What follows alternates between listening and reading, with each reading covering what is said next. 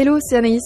Je prends 30 secondes de ton temps avant cet épisode pour t'annoncer que j'organise le mardi 4 juin de 12h à 14h un workshop en ligne intitulé Marketing responsable, mythe ou opportunité, 5 actions pour s'y mettre aujourd'hui. Au programme, viens découvrir la réalité derrière les idées reçues et les préconceptions courantes sur le marketing responsable. Apprends à mettre en œuvre 5 stratégies concrètes pour réduire l'impact environnemental et sociétal de ton marketing et enfin, découvre comment évaluer efficacement l'impact de tes campagnes grâce à des outils et méthodes. Les places sont limitées, avec des tarifs exclusifs pour les auditoristes à 50 euros au lieu de 75. Alors inscris-toi dès maintenant pour faire la différence avec ta stratégie marketing. Le lien est dans la description de l'épisode. Allez, bonne écoute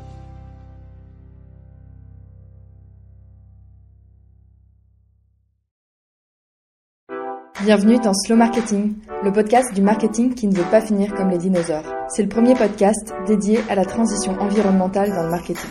Je suis Anaïs, experte en marketing digital. Léa, c'est un plaisir de te recevoir sur ce live Slow Marketing. Comment ça va aujourd'hui? Plaisir partagé et très contente euh, d'être en live avec vous euh, ce midi. Super. Alors, dans cet épisode, nous allons parler de 5 pratiques responsables et éthiques sur Google Ads. Mais avant ça, est-ce que tu peux te présenter?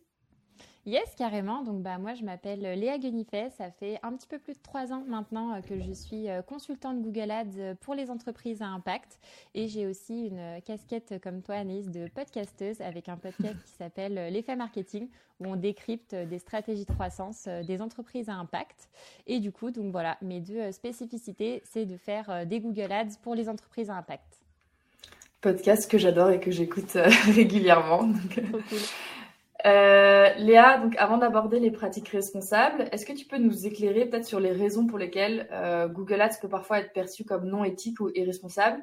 Et quels sont selon toi les principaux défis euh, dans ce domaine? Carrément, ouais. Je pense que tu vois, il y a déjà plusieurs questions, qu'on peut qu'on peut se poser et que d'ailleurs pas mal de boîtes à impact se posent, c'est de se dire, bah, on est une entreprise à impact. Est-ce qu'on est toujours dans l'impact si on se met à financer des GAFAM et à donner une partie de notre budget marketing chez les GAFAM? Donc, tu as déjà ce, premier truc déjà qui peut euh, poser des questions et tirailler. Après, tu as aussi le fait de se dire, bah, OK, du coup, si on finance pas les GAFAM et qu'on fait pas de publicité, est-ce qu'on peut vraiment se développer? Est-ce qu'on va avoir un trou dans la raquette à un moment donné ou est-ce que c'est possible? Et aussi ce truc de se dire, bah, si on fait de la publicité, euh, comment est-ce qu'on peut faire pour euh, le faire de manière plus responsable et de ne pas le faire en mode brutasse et de le faire d'une manière euh, où on est aligné et où du coup c'est en cohérence avec, avec nos valeurs? Oui, parce qu'il y a aussi un aspect de comment est perçue la publicité, notamment la publicité en ligne, de manière plutôt agressive. enfin, on a tous cette expérience d'avoir des publicités où on a l'impression d'avoir été traqué et d'être écouté. Donc, de l'autre côté de la barrière, de l'autre côté euh, de la barrière, ouais, c'est ça. Euh, euh, ça peut, enfin, il y a une vision assez négative de, de, la publicité. Et du coup, selon toi, euh, ce serait quoi la première pratique responsable et éthique à adopter si on veut se lancer sur Google Ads?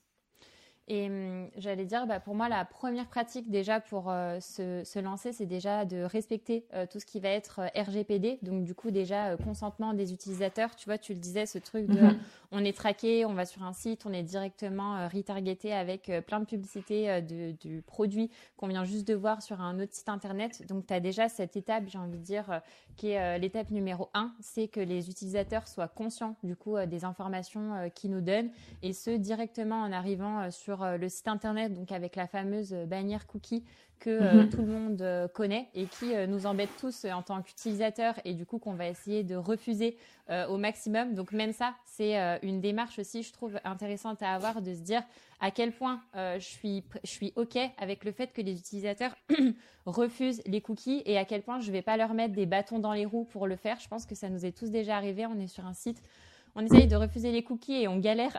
en fait, on n'arrive pas. Du coup, on finit par les accepter. Donc déjà, ça, c'est une, c'est une première chose, je trouve, qui est super euh, importante. Et tu as un outil, euh, moi, que j'aime beaucoup, qui permet euh, de le faire, je trouve, d'une manière plus ludique. C'est un outil qui s'appelle Aceptio, que j'aime beaucoup déjà, parce que d'un point de vue UX, il est sympa et ça fait un petit module qui arrive en bas de page. Et il y a des possibilités, en fait, de personnalisation qui sont plutôt pas mal avec, par exemple, c'est du coup des cookies et on peut leur mettre soit des vêtements, des petits accessoires et tout. Donc en fonction de votre univers, votre charte graphique, ça rend euh, la chose un petit peu plus sympa, quoi.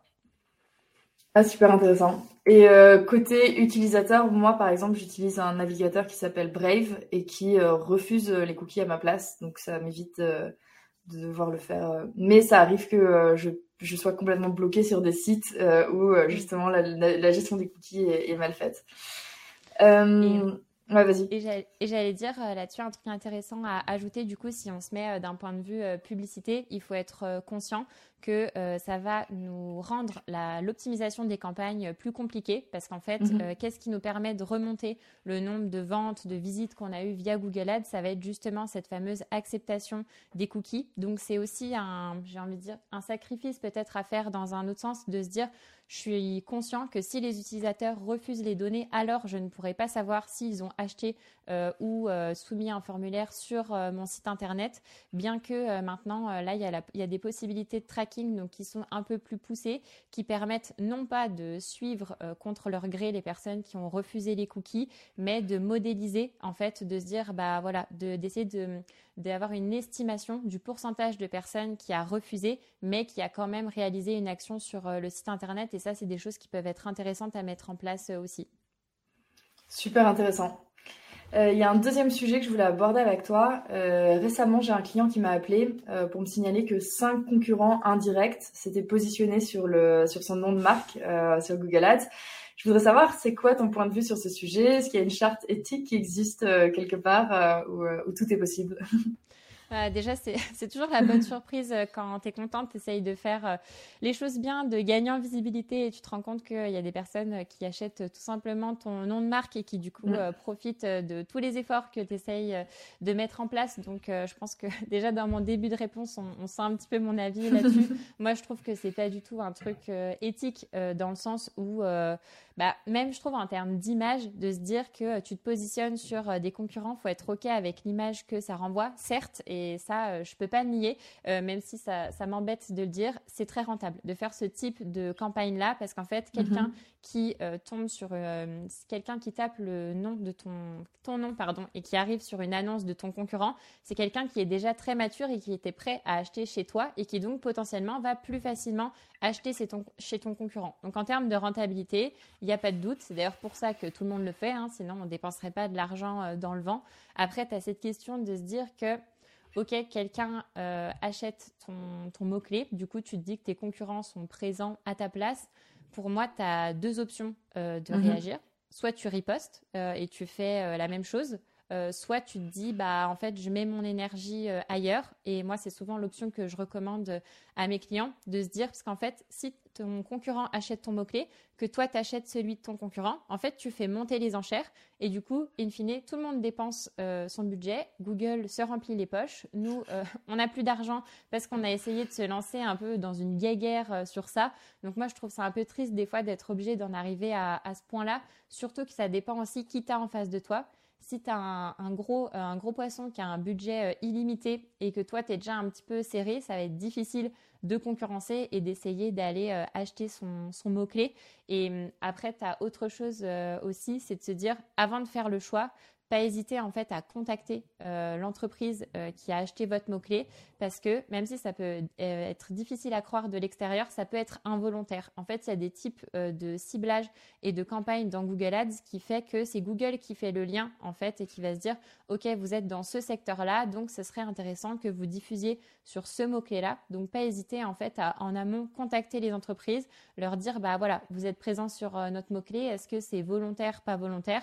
Et euh, si euh, l'entreprise vous dit euh, c'est pas volontaire, bah du coup là ils peuvent directement eux exclure votre nom de marque de leur compte Google Ads.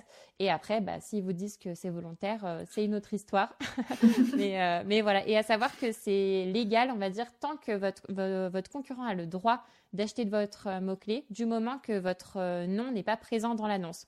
Donc il faut savoir aussi que ça sert à rien, entre guillemets, de vouloir lancer des procédures auprès de Google. Ils sont dans leur droit d'acheter votre mot-clé. Oui, et euh, oui, j'allais dire, le, il doit pas, enfin, c'est légal tant qu'il ne se fait pas passer aussi pour, euh, pour votre marque. C'est ça. ouais. Ouais, faut pas que ça trompe en fait. Euh, enfin, la limite c'est il faut pas que ça porte confusion auprès de l'utilisateur et qu'il soit trompé.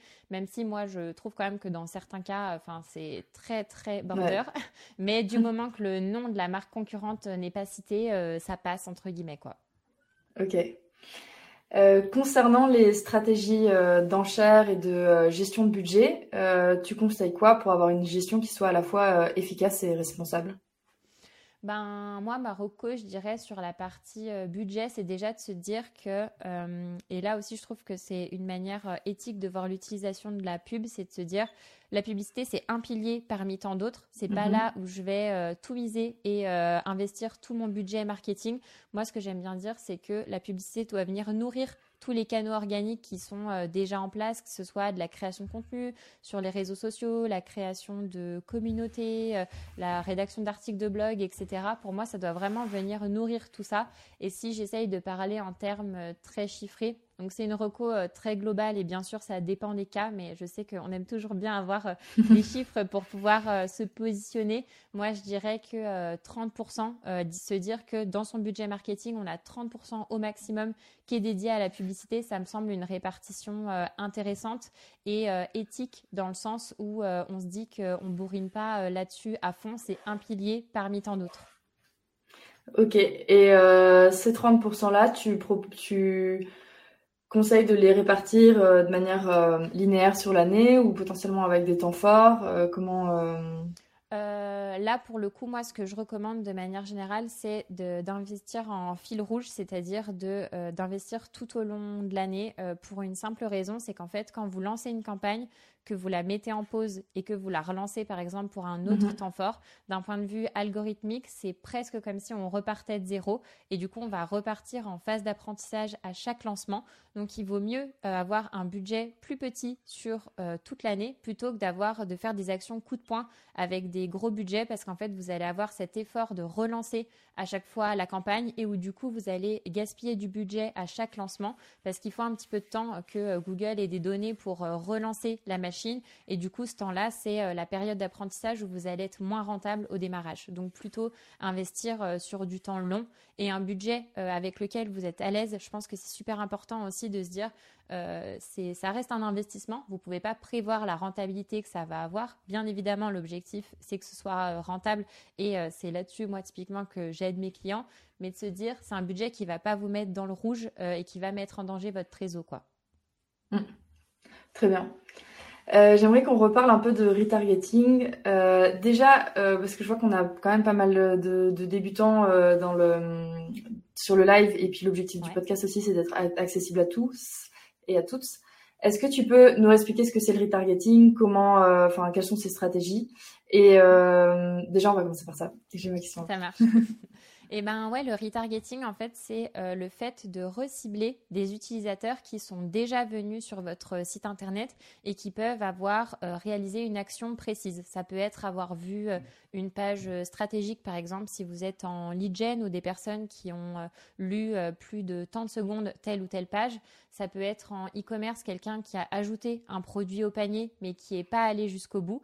Et mm-hmm. le retargeting, c'est le fait de recibler ces personnes-là euh, du coup une seconde fois pour avoir en fait un nouveau point de contact avec des personnes qui vous connaissent déjà. Ouais, si on se met euh, dans les, les bottes de l'utilisateur, euh, clairement c'est quand vous allez visiter un site que vous n'achetez pas, par exemple, vous n'êtes pas au bout du process d'achat et que derrière, dans toutes vos, vos prochaines navigations, vous voyez le logo de cette marque un peu partout euh, dans vos pop-up. Euh, et du coup, pour toi, c'est quoi justement parce que le retargeting, c'est quand même euh, une stratégie qui est efficace, euh, qu'on soit bien d'accord, mais euh, c'est quoi le juste milieu entre bah, une stratégie efficace et ne pas submerger son audience, ce sentiment d'être un peu harcelé de, par la marque en question? Ouais, ouais, pas tomber dans le spam. Euh, je pense que ça vous est tous euh, déjà arrivé. Euh, moi, je trouve que c'est assez parlant. C'est sur YouTube où, genre, vous avez la même publicité avant de lancer vos vidéos YouTube. Mais des fois, pendant un mois et demi, on se dit non, mais c'est bon. Là, si je devais acheter, je l'aurais fait. Je l'ai toujours pas fait. Donc, laissez-moi tranquille. Donc, c'est un, un, cas ouais, typique. Personne n'a envie de, de se faire spammer. Et encore une fois, je trouve que même en termes d'image de marque, enfin, c'est ultra, c'est ultra mauvais quoi. Donc pour moi, mhm. tu as un peu deux éléments à prendre en compte. Déjà, il y a qui tu cibles dans le sens où euh, on peut être vite tenté de se dire, OK, dès qu'un utilisateur est venu sur mon site internet, je vais le recibler et un peu ce truc de bah, j'arrose tout le monde. Du moment que tu es venu euh, sur mon site internet, en fait, c'est que tu étais intéressé pour acheter mon produit ou mon service. Déjà, là, tu peux avoir un ciblage qui est plus en finesse et du coup, comme euh, je le disais, faire des actions qui sont pour moi plus engageantes. Par exemple, quelqu'un qui a lu une page stratégique plusieurs secondes, qui est resté tant de temps sur une page ou qui a déjà ajouté un produit au panier, c'est déjà quelqu'un qui est plus engagé que quelqu'un qui est resté 5 euh, secondes sur notre site et qui est parti. Donc ça, je pense que c'est déjà un premier élément de réponse, c'est de cibler des personnes qui sont potentiellement vraiment intéressées et vraiment être, et vraiment être dans cette logique de mon objectif c'est pas cibler un maximum de personnes c'est cibler les personnes qui sont potentiellement intéressées mhm par, euh, par ce que je propose. Et après, il y a une deuxième chose là qui peut être euh, un peu plus floue parce qu'on s'en rend pas forcément compte en fait au moment où on paramètre euh, sa campagne. Ça marche sur, sur Google Ads mais aussi sur Meta. Mais en l'occurrence, je vais prendre le cas de Google parce que c'est celui que je maîtrise le mieux. En fait, par défaut, Google, lui, il va diffuser ta publicité un maximum de fois jusqu'à ce que la personne achète. Donc on est euh, dans le cas, euh, on peut être dans le cas du coup de la fameuse vidéo euh, YouTube publicité que tu vois cinq fois par jour à chaque fois que tu lances une vidéo. Et en fait, vous avez la possibilité dans les paramètres de votre campagne de régler ce qu'on appelle la fréquence de diffusion et de définir le nombre de fois où une personne peut vous voir sur une durée limitée. Par exemple, moi j'aime bien dire entre 5 et 10 impressions maximum par semaine. Là, on est sur du display, donc la vidéo vidéo YouTube est très intrusive, mais ça peut juste être une petite bannière sur un site internet. Ça compte euh, comme une impression et vous avez la possibilité en fait de le définir directement dans les paramètres de votre campagne. Et ça, vous, ça vous assure de ne pas spammer vos utilisateurs. Intéressant. On a une question de Maxime justement sur le sujet. Euh, est-ce qu'on peut sur Google Ads exclure des internautes qui ont déjà fait un achat? Oui, tout à fait. Et euh, c'est une super pratique d'ailleurs à mettre en place. Moi, ce que je vous recommande, c'est de le mettre en place en fait dès le démarrage de votre campagne. Donc, on dit qu'on veut cibler par exemple les personnes qui ont ajouté au panier et qu'on exclut les personnes qui ont déjà acheté. Comme ça, on est sûr de pas euh, de pas pouvoir les enfin que ces que ces acheteurs vont pas voir nos publicités. Et il y a deux manières euh, de d'ajouter ces audiences euh, là. C'est là où du coup ça peut être un peu plus touchy. La manière la plus ciblée mais il faut être ok avec ça c'est d'ajouter directement son listing client à l'intérieur de mm-hmm. Google Ads. Mais là on est faut être ok avec le fait que Google a vraiment euh, euh, toutes les données euh, de nos clients, mais c'est le meilleur moyen d'être sûr qu'ils ne soient pas reciblés. Ça, pour le coup, c'est le plus précis. Et sinon, la deuxième option que moi j'utilise beaucoup aussi, c'est les personnes qui, si vous avez un tracking qui est bien en place, du moment qu'il y a des personnes qui ont réalisé l'événement achat sur votre site internet, alors elles ne verront pas vos publicités. Et là, c'est un peu moins précis, mais ça reste déjà une très bonne, une très bonne chose à mettre en place. Ok, super. Et puis, euh, je vais juste partager euh, le commentaire de Baptiste euh, qui conseille en effet, de, en plus de maîtriser la fréquence d'affichage, de faire varier les contenus visuels, messages, et même aussi format d'ailleurs, pour éviter de spammer et, et activer plus d'arguments. Carrément. Et, et, même pour compléter ce que tu dis, euh, Baptiste, de même euh, bien penser à personnaliser aussi le message et de se dire si c'est quelqu'un qui est déjà venu sur mon site internet et qui a mhm. réalisé telle ou telle action, je vais pas forcément m'adresser à lui de la même manière que quelqu'un qui me connaît pas et du coup éviter un peu euh, les pubs génériques que vous pourriez faire à froid, mais essayer d'avoir quelque chose de très personnalisé, quoi. Ouais. Potentiellement aussi, si on, si on fait un retargeting par rapport à une euh, landing page particulière, moi je pense euh, surtout euh, côté B2B où je vais avoir des landing pages par exemple par, par secteur d'activité, je peux même orienter le retargeting avec des articles qui concernent uniquement ce secteur d'activité-là, ou livre blanc, etc. Euh, avant qu'on passe à la cinquième bonne pratique, je voudrais juste rappeler, n'hésitez pas si vous avez des questions ou euh, des points à ajouter, euh, comme l'ont fait Maxime et Baptiste, c'est vraiment le bienvenu. Et, et du coup, Léa, quelle est ta cinquième et dernière pratique responsable et éthique sur Google Ads que tu souhaites partager avec nous aujourd'hui? Ben, la dernière chose que j'aimerais bien aborder, et là qui est un sujet euh, pas facile, donc vraiment je jette la pierre à personne et j'ouvre plutôt la, réflexion, c'est euh, sur le fait euh, d'utiliser l'urgence, les fameuses promos. Si je prends l'extrême, la promo à moins 90% valable seulement une heure, je dis que je jette pas la pierre parce que force est de constater que c'est quelque chose qui fonctionne très bien. ça aide à passer les personnes à l'achat, une petite promo et en plus quand c'est sur une durée limitée, L'idée, c'est d'essayer de se poser la question et de se dire comment est-ce que je peux le faire de manière euh, plus raisonnée. Déjà, euh, quand on est une boîte à impact, je pense que par défaut, on a des marges qui sont pas extensibles. Donc euh, mhm. déjà, la promo à moins 90% n'est pas, n'est pas possible en plus de pas être éthique parce que du coup, on se dit, mais si moi j'ai acheté le prix à 100% du coup et que le lendemain, il y a une promo à moins 90%, ben, en fait, quelle est la vraie valeur du produit? Donc ça peut déjà poser des questions là-dessus. Et après, d'essayer de se dire, comment est-ce que je peux trouver d'autres leviers euh, que la promotion pour euh, inciter à l'achat. Donc là, ça peut euh, soit être le fait de rappeler notre mission, le fait de rappeler les bénéfices que la personne va avoir, ou alors de le faire de manière plus détournée, mais de se dire, au lieu d'avoir une promo agressive, ça peut être un petit cadeau, par exemple, que les personnes peuvent avoir en plus euh, sur une durée limitée, je ne sais pas, dire pendant la période de Noël, si vous commandez chez nous, vous avez un petit cadeau en plus. Et je trouve que le fait de le faire comme ça, ça aide à passer à l'achat et en même temps, ça dénature pas non plus euh, la, valeur du produit ou du service que vous proposez. Ouais, euh, en exemple alternatif par rapport aux promotions avec des deadlines, etc. Il y a Ocaran cette année qui a une, une marque de cosmétiques à base de CBD euh, qui proposait, j'avais trouvé ça super intéressant, euh, des préventes euh, en octobre pour Noël, ce qui leur permettait effectivement de proposer des prix. il y avait aussi une deadline, mais c'était hyper clair. et puis on n'était pas sur un truc de vous avez 24 heures pour prendre une décision. Je pense que la campagne a quasiment duré un mois.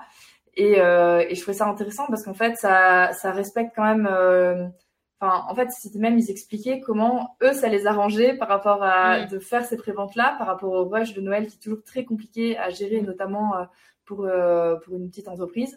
Et, euh, et, je trouvais ça vraiment chouette parce qu'en fait, c'était gagnant-gagnant. Quoi. Moi, ça me permettait de pouvoir faire potentiellement mes achats en avance avec un prix un, un, peu plus réduit. Et, et en même temps, bah, ça, ça évite des soucis de logistique pour l'entreprise. quoi. Carrément, ouais, quand c'est quand c'est win-win, c'est le mieux de toute façon. Hein. Ouais, complètement. Euh, tac, tac, tac. Je reprends mes petites questions. Euh, est-ce que, euh, ouais, question un peu bonus, mais comment est-ce qu'on fait en sorte que nos publicités soient ciblées mais pas intrusives? Enfin, selon toi, si on pouvait résumer. Ouais, bah c'est une bonne question. Je pense déjà un point important à souligner, et c'est d'ailleurs pour ça, moi, que j'aime bien Google Ads pour ça, L'avantage de Google Ads, c'est que euh, c'est déjà un canal publicitaire qui est intentionniste, c'est-à-dire que mhm. vous allez diffuser des publicités uniquement dans le cas du retargeting, en effet, mais sur la plus grosse partie de Google Ads qui est le réseau search, c'est-à-dire que c'est uniquement si quelqu'un a tapé un mot-clé dans Google que vous allez diffuser votre annonce. Donc là, je trouve que c'est déjà un premier filtre qui est intéressant euh, d'un point de vue euh, intrusivité, c'est de se dire c'est uniquement si les personnes ont tapé une requête liée à mon produit ou mon service que je vais diffuser. Et là aussi, je pense qu'il y a un truc important à avoir, c'est que du coup, euh, on peut avoir envie de se dire, OK, du moment que ça concerne de près ou de loin mon produit ou mon service, j'arrose et je diffuse un maximum. Et là, je pense que c'est important d'essayer de bien cibler la maturité en fait de, la mhm. personne. Par exemple, si c'est quelqu'un qui est en recherche d'informations, bah, pas lui balancer un discours de vente ultra agressif sur votre landing page, mais de se dire, OK, c'est quelqu'un euh, qui recherche de l'info, aller plutôt vers euh, du livre blanc, de l'article de blog, lui apporter de la valeur et répondre à son besoin et pas vouloir être dans la vente euh, trop rapidement. À ce sujet, et j'aimerais bien avoir ton avis là-dessus, mais moi j'ai l'impression qu'il y a une grosse tendance dans les outils Google Ads, notamment dans les recommandations que, qui sont présentées, d'automatisation, euh, que Google Ads en fait prenne la main sur euh, le, les textes euh, de vos publicités, à qui elles sont diffusées, où est-ce qu'elles sont diffusées, etc. Et moi, je fais toujours très attention et c'est quelque chose que je, je, signale énormément à mes clients de, bah, ok, c'est bien, on a de l'intelligence artificielle et des, outils hyper puissants, mais ça ne remplace pas votre travail de ciblage en amont et il faut pas donner la main, surtout à Google Ads, quoi. Je sais pas ce que t'en penses, Léa. Ouais, euh, à fond, moi pour le coup, je, plus j'ai de contrôle, mieux c'est. Euh, je pense que c'est vraiment euh, important, surtout au démarrage d'un lancement d'un compte, c'est-à-dire que Google, il peut pas savoir mieux que vous ce qui va fonctionner, donc c'est vraiment important que vous, vous essayez d'avoir un maximum de contrôle dans les paramétrages des mots-clés que vous achetez, des annonces que vous rédigez, mais aussi dans vos stratégies d'enchères qui va avoir un impact sur la diffusion de vos annonces. Là, là où je vois que ça peut être intéressant et clairement ça a fait, ça a porté ses fruits, moi sur de nombreux clients euh, que j'accompagne, c'est une fois qu'on a un compte avec déjà un volume de données intéressant, qui a un historique et que Google a mhm. compris qui était notre persona, que là, on va pouvoir lâcher un peu de l'est et lui dire, OK, maintenant que je t'ai envoyé les bonnes données et que tu as compris qui est mon client idéal, maintenant, euh, je t'autorise à euh, élargir un petit peu la diffusion, etc. Mais toujours à être dans le contrôle et le faire étape par étape et pas, j'ai envie de dire, donner les clés de la boutique dès le démarrage parce que là, ça peut vite être la cata, quoi. Oui, complètement d'accord. Euh, Léa, si je te dis slow marketing, tu penses à quoi? Euh, je pense à moins, mais mieux. Euh, se dire qu'on on fait moins d'actions marketing, mais on essaye de mettre plus d'énergie dedans pour deux choses, je dirais. Déjà qu'elles aient de l'impact, mais à la fois pour notre business et aussi pour notre audience, de toujours se dire quelle valeur j'apporte à mon audience. quoi. Complètement aligné avec cette réponse. Euh, question de la fin. Selon toi, qui est-ce que je devrais inviter euh, sur ce podcast? Euh, très bonne question. je pense à Pauline Vétier, qui est experte dans les RP. Je ne sais pas si ça te, parle. on a qui est vraiment ensemble. ah bah voilà, super. Qui est vraiment au top sur tous ces sujets-là et qui bosse avec des entreprises à impact aussi. Et je suis persuadée qu'elle aurait plein de belles choses à vous partager. Euh, c'est bien noté, c'est dans ma liste euh, d'inviter un jour ah, Pauline. euh, je voudrais conclure sur le fait que tu as une formation euh, justement accès débutant sur Google Ads. Est-ce que tu veux nous la présenter rapidement? Ouais, carrément. Euh, c'est une formation euh, qui est 100% gratuite et qui est disponible sur mon site internet euh, l'effetmarketing.fr. Et en gros, c'est vraiment une formation que j'ai construite pour les entreprises à impact qui n'ont pas forcément les moyens de déléguer la gestion de leur campagne ou de s'acheter des formations payantes. Et ça vous permet en fait de mettre un premier pied dans l'univers Google Ads et toujours avec cette logique de comment je peux lancer ma campagne en appliquant les bonnes pratiques pour éviter de euh, gaspiller du budget inutilement. Pardon. Donc voilà, si ça vous, vous intéresse, avec euh, grand plaisir, ça peut vous être utile. Et j'ajouterais même que si vous déléguez déjà euh, vos campagnes à une agence ou à un freelance, que c'est quand même très intéressant de se former et de comprendre justement tous les aspects de Google Ads, parce que moi je le vois trop souvent euh, des clients qui sont complètement perdus euh, dès qu'on parle de, de, CTR, de coût par acquisition, etc.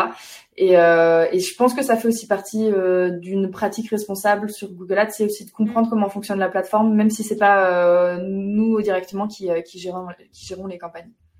Ouais, c'est une super reco et je pense que c'est important, euh, tu vois, même j'allais dire, et nous de l'autre côté, euh, dans notre casquette euh, de consultant, moi j'accompagne toujours mes clients là-dessus sur qui, qui, même si c'est moi qui m'occupe de leur campagne, faire en sorte de faire beaucoup de pédagogie, qu'ils puissent comprendre le fonctionnement, qu'ils puissent challenger aussi et qu'ils soient en pleine conscience avec ce qu'on est en train de faire. En effet, je pense que c'est super important d'avoir un premier niveau de culture là-dessus, même si c'est quelque chose dont on s'occupe pas directement, quoi.